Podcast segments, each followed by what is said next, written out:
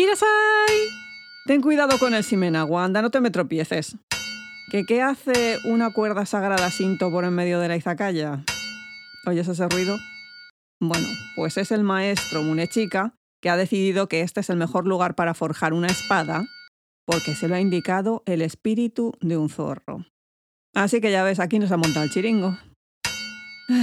vamos a ver si va terminando. Pero antes, que suene la música. りがとう。はいありがとう。ありがとうございます。ありがとう。はいありがとう。ありがとうございます。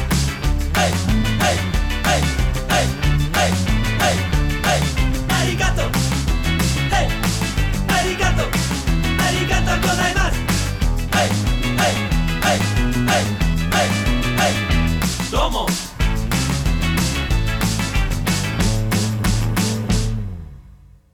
Hola gente, aquí Kitsune de Historias de una Izakaya. Si pensabais que se me había acabado el tema de los zorros japoneses, los Kitsune, estabais muy equivocados. y como parece ser que el programa que les dediqué gustó bastante, yo encantada de contaros más historias sobre zorros japoneses. Y ya si tiene que ver con teatro no y teatro kabuki, muchísimo mejor. Porque las dos historias que voy a contar hoy, una tiene que ver con zorros y espadas y la otra tiene que ver con zorros y armaduras.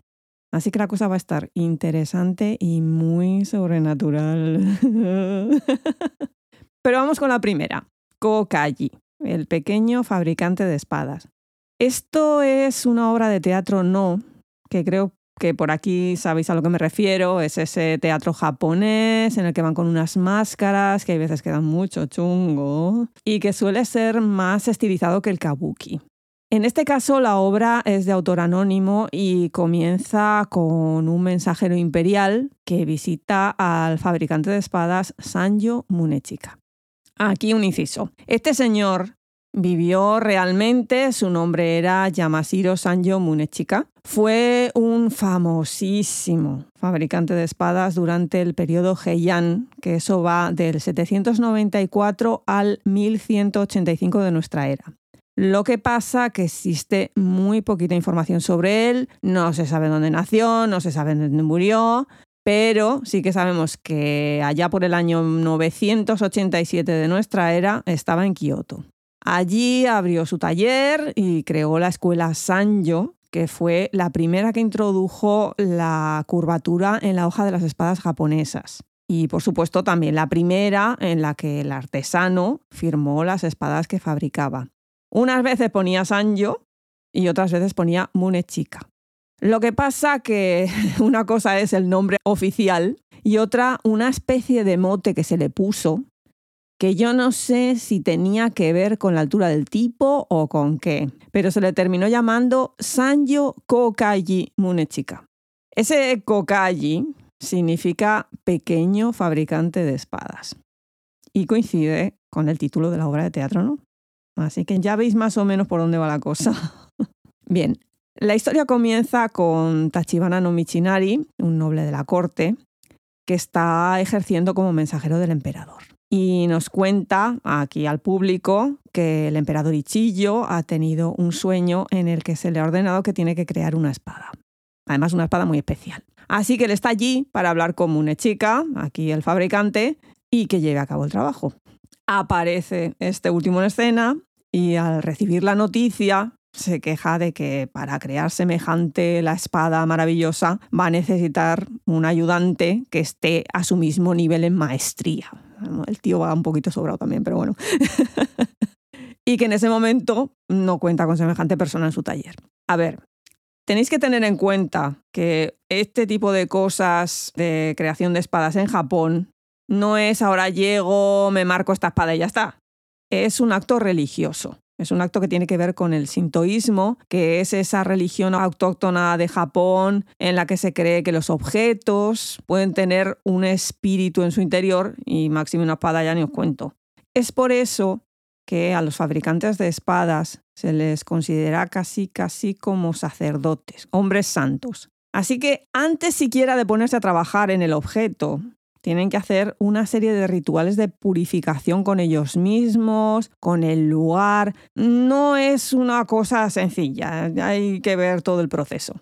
En esta historia, Munechika, mm, como está bastante preocupadillo porque no sabe cómo va a hacer una espada él solo, pero claro, no se ha podido negar porque emperador, ya os podéis imaginar, ¿no? Un poco a la desesperada, se marcha al santuario de Fushimi en Kioto.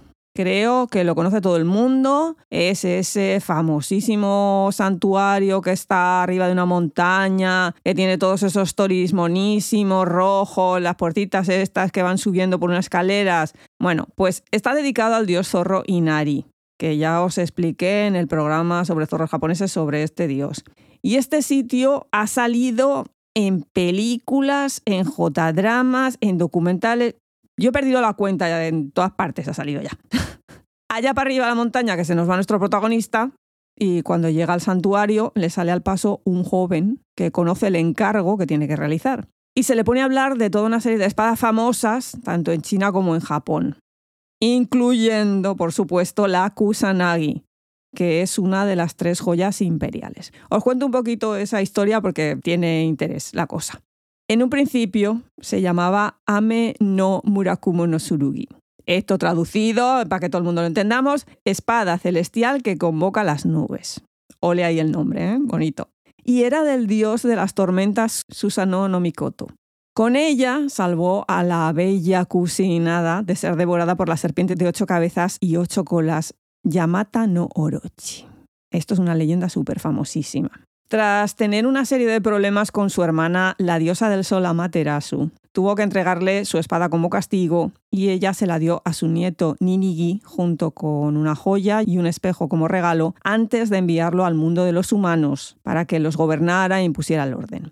Que por cierto, este es el origen de la familia imperial japonesa y de las tres joyas estas que nadie puede ver salvo el emperador.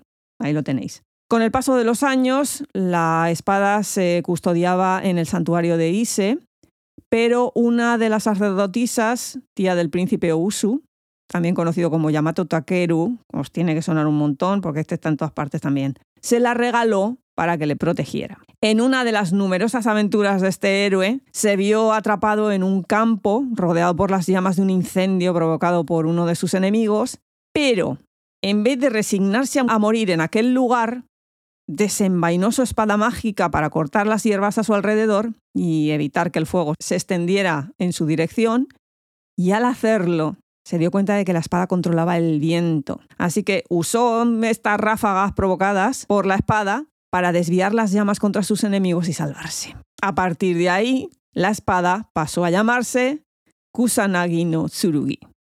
Y esto significa espada que corta la hierba. Así que no solamente es que sea un símbolo imperial, que por eso no lo podemos ver, sino que también es una espada mágica. ¿Cuánto de mágica y si eso fue verdad y si la que conservan es la que era y todo eso? Eso ya es historia para otro día, y yo, la verdad, como no la he visto, pues tampoco se puedo decir. ni yo la he visto ni vosotros la veréis nunca, que no hay manera. Pero volvamos con nuestro maestro herrero y sus problemas, porque lo hemos dejado ahí agobiado mientras el joven le contaba todas estas historias. Lo curioso de esa escena es que ese joven le va contando las historias de una manera muy interesante, porque lo acompaña con una serie de movimientos, música, narración, que le da una velocidad que el teatro no normalmente no suele tener. Digamos que es una escena más animadilla de lo normal. Pero es que no me puedo meter aquí a explicaros todo el rollo del no. Muchas veces os he dicho que es que es un tema que, salvo que os lo explique visualmente, es difícil de poner aquí en claro. Así que dejémoslo ahí, en que la escena es animadilla. La cuestión es que cuando termina de contar todas estas historias, Mune Chica le dice que muy bien, que muy bonitas, pero que él sigue con el marrón de no tener un ayudante y que cómo va a llevar a cabo la tarea esta del emperador y que, vamos, que está preocupadísimo. Y el chaval le contesta que no tiene por qué preocuparse, tú bájate a tu herrería ahora después de haber estado visitando el templo y ya verás cómo todo se soluciona. El otro, no sé, supongo que es que ya empieza a mosquearse con el chaval este, le pregunta su nombre, pero el chico desaparece. Que ya mm, mm, veis ahí que ahí mosquea. Aquí nuestro amigo se marcha a su taller, monta el chiringo sintoísta para la ceremonia, con la limpieza, la purificación, el todo ahí, venga, todo preparado. Se sienta para empezar y entonces aparece el espíritu de un zorro mágico con un martillo en la mano. Y ahí se ponen los dos a darle de martillazos al acero para ir creando la espada, que por supuesto pues no es normal. Una vez terminada, el zorro le dice que se tiene que llamar Kogitsunemaru. Y a la hora de sellarla, por un lado está la inscripción de Munechika, el nombre del herrero, y por el otro Kogitsune, pequeño zorro. Avisan al mensajero del emperador que la espada ya está hecha y después el zorro desaparece hacia los cielos montado en una nube mágica. Esta historia en su momento gustó tanto que luego, como pasa siempre, se adaptó a Bunraku, que es el teatro este de marionetas que ya expliqué en un monográfico, y por supuesto al Kabuki. Lo que pasa que, como siempre, el Kabuki es muchísimo más espectacular. Le añade algún detalle más, un poquito más de elaboración en el tema, por ejemplo, de cuando tiene que ponerse a hacer la espada y la aparición del zorro, Aquí nos dan más explicaciones, nos dicen que se ha tenido que ir al bosque porque esto es una ceremonia sagrada, no la puede hacer en la ciudad. Está allí presente el mensajero del emperador. Una serie de cositas con un poquito más de chicha y más acción, ¿no? Porque es que es kabuki. la escena de la espada ocurre por la noche Así que cuando aparece el zorro en el Hanamichi, el pasillo este en diagonal que conduce al escenario, es todo mucho más espectacular. La ropa sí se parece a la que lleva el actor, no, pero esta vez lleva el típico maquillaje de kabuki y luego hay veces, no siempre, que se le añade el que el personaje lleve los dientes plateados. Vamos, que se hace todo lo posible para que se vea que es que no es un mortal, que es un ser mágico.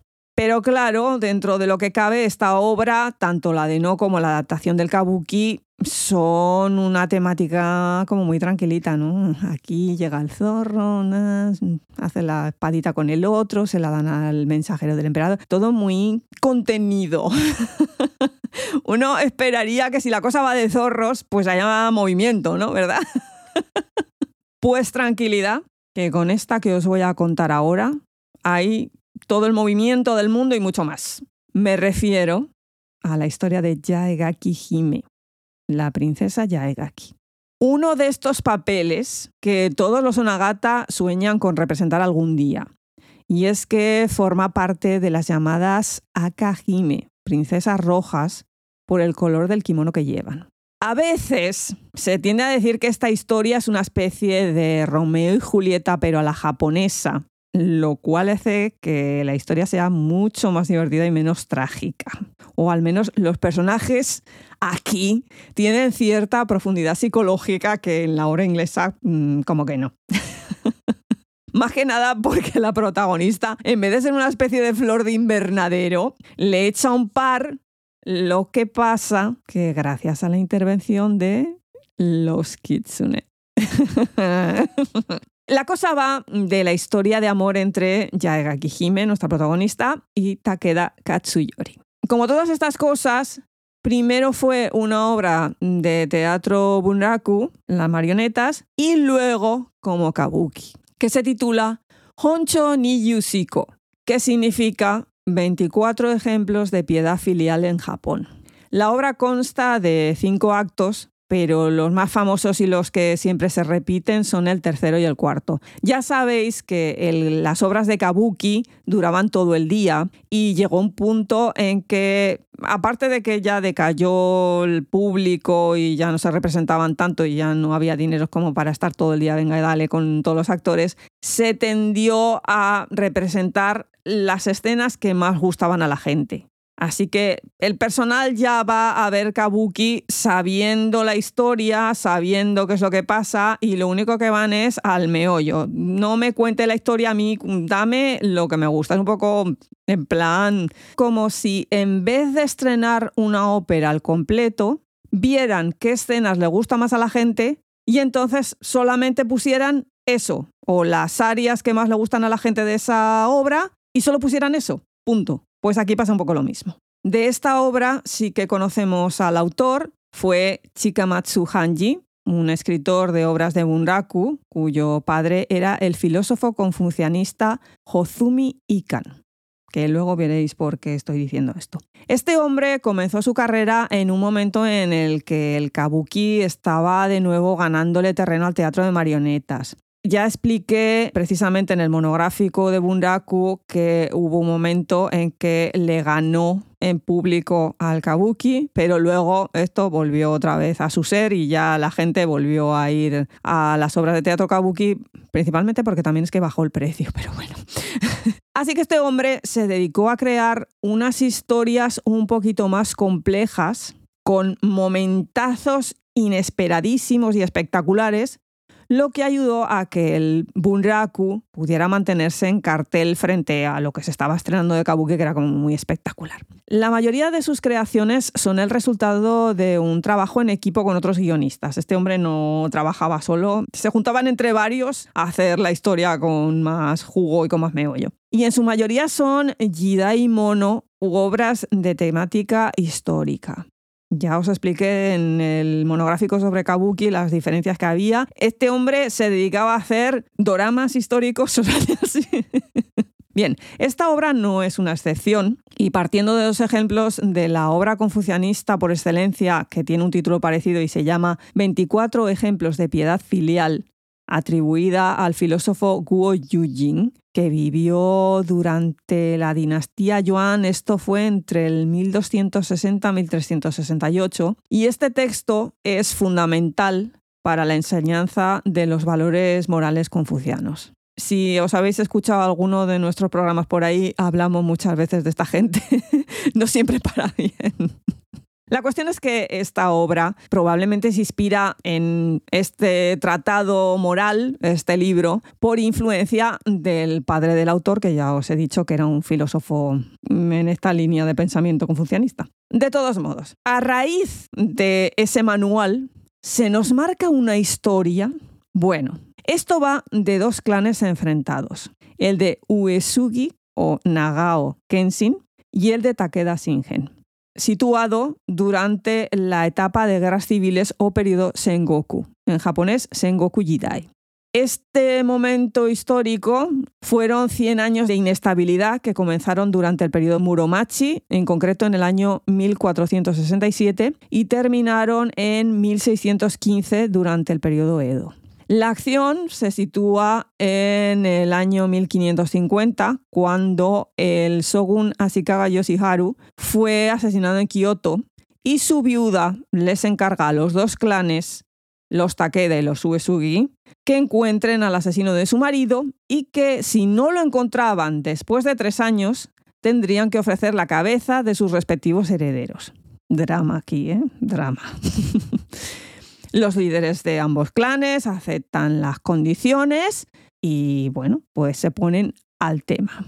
Lo que pasa que esos dos clanes vivían enfrentados, porque los Takeda decían que los Uesugi les habían robado un casco mágico bendecido por la deidad del lago Suwa. Supuestamente, si tú llevabas ese casco y estabas en un momento de peligro, en una batalla, lo que fuere, podías convocar la ayuda de 808 espíritus de zorros. La verdad que esto es práctico, ¿eh? que lleves un casco, que si estás en un lío de estos ahí en medio de una batalla, te vienen los zorros estos mágicos a ayudar, es un sí. Para mí es un sí. La cuestión es que, bueno, a pesar de que eh, los unos decían tú me lo has robado, y los otros decían pero que me estás contando, en un momento de estos determinados en que debían de llevarse bien, vete tú a saber, habían prometido al primogénito de Shingen, que se llamaba Katsuyori, con la hija de Kenshin, que se llamaba Yaegaki. Pasa el tiempo y el crimen queda sin resolver, así que en presencia del mensajero que trae la orden de ejecución, Katsuyori se suicida. Y uno dice, bueno, ya aquí se acaba la historia, ya está, la otra, ¿qué pasa? ¿Dónde está el casco? ¿Dónde, qué, qué ha pasado aquí? No, tranquilidad. Porque, y aquí es cuando la historia se vuelve loca total, el verdadero Katsuyori había sido cambiado en la cuna por otro bebé debido a las maquinaciones de un enemigo de ambos clanes. Esto, ¿en cuántos dramas ha salido esto? Porque a mí me suena. Así que todo este tiempo, el verdadero heredero había crecido siendo el jardinero en la mansión con el nombre de Minosako. Y la única que conoce la verdad de la identidad de este es la sirvienta Nureginu, que a su vez está enamorada del falso Katsuyori que se acaba de matar. De verdad. Luego diréis que el kabuki es aburrido, pero esto. Bien. Takeda Shingen envía a su heredero no heredero y a la sirvienta a la mansión de su rival para que recuperen el casco que les pertenece. Nureginu entra como sirvienta de la princesa y él como jardinero, obvio. A todo esto, Yaegaki, que nunca ha visto en persona a su prometido, aquí añado salvo en foto, bueno, foto, tiene una pintura con el retrato de él. Pintura japonesa, matizo. Así que imaginaos el parecido. Sin embargo, la chica ya se consideraba casadísima y está ahí desconsolada, guardándole el luto al novio, no novio, prometido, no prometido, muerto. Así que se pega los días y las noches ahí venga a llorar frente al retrato. Ya os digo que el retrato, el parecido, es pura coincidencia. Pero bueno, para la época ya es. Pero este aquí que un día, así que sale ella de sus aposentos, va y ve al nuevo jardinero. Y va y se queda impactadísima. ¿Quién no, eh? Yagaki, mm, eh, eh, eh. que tú ya pensabas que te ibas a quedar para vestir santos y ahora te ves el maromazo ahí en el jardín tuyo. Anda que no era lista ni... Ahí. Le da un vuelco el corazón y reconoce a su prometido. El ojo clínico de esta chica, ¿eh? Yo en serio, tienes un retrato que se parece como una castaña, que no la has visto nunca pero ves al jardinero y dices, no solamente este para mí, sino hay que ver lo que se parece. Espera un momento, es que a lo mejor es. En fin, bueno, Kabuki, bueno, Bunraku, bueno, Kabuki. la cuestión es que en ese momento le pide a la sirvienta, sí, esa que es la única que sabe todo el lío de todos, lo del falso que estaba enamorada de él, lo de este que es el de verdad, lo de que están en una misión secreta, esa. le dice que se vaya a comprobar si es. que por supuesto, claro que es. ya lo sabemos todos. El problema es que tanto lo sabemos todos que ella no es la única que se da cuenta de que aquí el muchacho se parece al muerto. El padre de la chica también se da cuenta de que ese jardinero muy normal no es y que hay algo ahí que no cuadra. ¿Hasta qué punto sabe que es el heredero del otro clan rival? Yo eso no lo sé. Pero desde luego urde un plan para quitárselo de encima y es que le dice que tiene que ir a entregar un mensaje secreto importantísimo a no sé quién y después de que se ha marchado ordena a dos de sus hombres que le sigan para matarle. ¿Y qué necesidad había? Hombre, pues es que están ahí en un lío de guerras, de enfrentamientos de clanes rivales y me supongo que aquí el amigo dice, pues para un por sí. Lo que pasa que como estamos en una historia japonesa, ella se entera de los planes de su padre y lo que quiere es avisar cuanto antes a su novio de que, oye, es que te van a intentar matar. Pero resulta que es por la noche. Y resulta que entre donde está ella y donde está Katsuyori hay un lago. Pero es que para colmo no puede pillar una barca y cruzarlo porque es que está helado. Vamos, es que lo tiene todo en contra.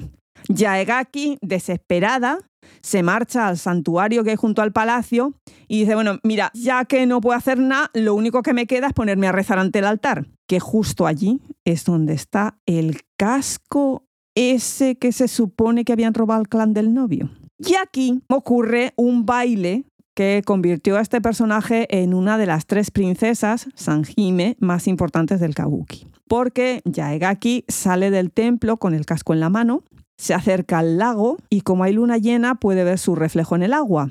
Lo que pasa que junto a ella también ve reflejada la cabeza de un zorro. La pobre chica se lleva un susto de muerte, pega un salto hacia atrás y empieza a mirar a su alrededor pero no ve nada. En ese momento aparece el espíritu de un zorro ante ella y le promete que le va a ayudar a salvar al joven. Aquí, como siempre, tenemos dos versiones de lo que ocurre a continuación según el Buraku, según el Kabuki. Por un lado, Yaegaki Hime sostiene el casco y entonces aparecen varios espíritus de zorro, pero en forma de fuego fatuo, que se llama Kitsunebi, que ya os expliqué un poquito sobre cómo es que el kitsune puede adoptar esta forma en un monográfico. La levantan en el aire y la llevan volando sobre el lago. Esto es súper bonito, una cosa, mm, da un gusto precioso. Y está en mil millones de grabados, lo podéis buscar por ahí. Segunda versión, Yaegaki Hime es poseída por el espíritu del zorro, que también os comenté en el programa sobre zorros, que esto es una de esas cosas que solamente pueden hacer ellos. Realiza un baile así como muy enérgico, como prueba de que está en su interior un ser sobrenatural, y se echa a volar. Luego hay una tercera versión así un poco más realista, entre comillas, le podríamos llamar así, aunque yo creo que es más probable, que es que Yaegaki Hime monta a caballo y gracias al espíritu del zorro cabalga sobre el hielo del lago sin que se rompa y consigue avisar a Katsuyori y salvarle la vida. Sea cual sea la versión que quieras adaptar a escena, ¿os podéis imaginar lo complicadísimo que es? Porque es que tienes que levantar a esa mujer, pasarla a través del lago, los fuegos fatuos, el zorro, lo otro. Como te dé por adaptar la escena esta de ir a caballo, yo ya no sé. ¿Cómo puedes meter un caballo ahí en escena por encima del hielo? Es imposible. Y si es difícil en Kabuki, en Bunraku, con las marionetas, lo es aún más. Porque si recordáis cuando estuve explicando el tema, cada marioneta la llevan dos personas. Si tenemos a Yaegaki con dos personas y luego los zorros levantándola y ayudándola. Eso mínimo una persona por cada zorro. Y me parece que son cuatro zorros en sí, el escenario se llena de gente y ponte a coordinarlos a todos para que aquello funcione. Es por eso que muchos consideran que esta es una de las escenas cumbres del teatro japonés. Por lo bonito, por lo complicado, por la historia de amor, en fin. Historia tan famosa que precisamente en el lago Suwa, que existe, y que es el que supuestamente ella cruzó con el caballo volando yo que sé qué, se ha puesto una estatua suya con el casco en la mano. La obra cuenta muchísimas más cosas, pero normalmente lo que se representa es la parte donde ella está llorando frente al retrato y el jardinero y que te reconozco y no sé qué. Y esta parte se llama Yusuko, que es un tipo de incienso porque ella está quemándolo frente al retrato en plan altar al fallecido. La otra escena que se representa, obvio, es la de los zorros y esta se llama Kitsunebi, fuego de zorros o fuegos fatuos. Y realmente esto es lo que se ve en escena. Pero aquí en la calla, no os preocupéis que yo os voy a comentar cómo termina la obra así en un rápido, para que no os quedéis con la duda de qué pasó. Aunque tampoco creéis que la aclaran mucho, ¿eh? que, que esto es kabuki. bueno, pero al menos que sepáis que el chico se salva, descubre quién fue el malvado que le sustituyó cuando era un bebé, que además coincide con que es el tipo que mató al Shogun. Y que Nurehiru, la que lo sabe todo, la sirvienta, era en realidad la hija del malvado, que además se la acaba cargando el padre porque iba disfrazada de otra dama veis que esto, esto tiene miga, esto tiene... ¿El malvado cómo termina? Bueno, pues Uesugi Kenshin le dispara una flecha y lo mata. Fin. Oh, pero Kitsune, ¿cómo puede ser que te...? Sí, fin. E, es el fin. Sí, ahí, acaba ahí. que ya sé que, que no nos cuentan si se casaron, vivieron felices y comieron perdices. Pero es que las historias de Kabuki pocas veces nos van a explicar al detalle de las historias. O si en algún momento lo hicieron, es que ya no importa. Porque la gente va a disfrutar de la espectacularidad de las escenas, de los sentimientos que te despiertan según qué historias, o incluso de las magníficas actuaciones de los actores de Kabuki. A ver, que si preferís el bunraku o teatro de marionetas, no os culpo, ¿eh? Sobre todo si tienen que hacer semejante despliegue de medios con los zorros, la otra. Ahí también tiene su cosilla y su momento y su espectáculo. No os digo que no. Máxime cuando, por ejemplo, Yaegaki era una obra para marionetas, luego ya es cuando hicieron el kabuki. Y bueno, ya veis que los zorros japoneses están metidos en muchísimas cosas y que son unos personajes perfectos a la hora de contar historias épicas. Y para que en futuras ocasiones podáis conocer más historias como estas o mejores, yo os recomiendo que le deis al botoncillo de seguir. O si ya lo estáis haciendo, al corazoncito, estrellita, pulgar hacia arriba, todo aquello que nos ayude a mantener esta izakaya funcionando. ¿Dónde encontrarnos? Muy sencillo, en nuestra página web historiasdeunaizakaya.com. Allí tenéis todos los episodios anteriores, enlaces a las plataformas donde está nuestro podcast, donde estamos en redes sociales o incluso nuestro canal de YouTube. Pero si la cosa tecnológica no es lo vuestro, yo lo entiendo, y aún así queréis contactarnos, tenemos email. Historias de una izakaya, todo juntito, arroba gmail.com. Y sin mucho más que añadir, cuidaos mucho gente. Yane. Arigato. Hey. Arigato.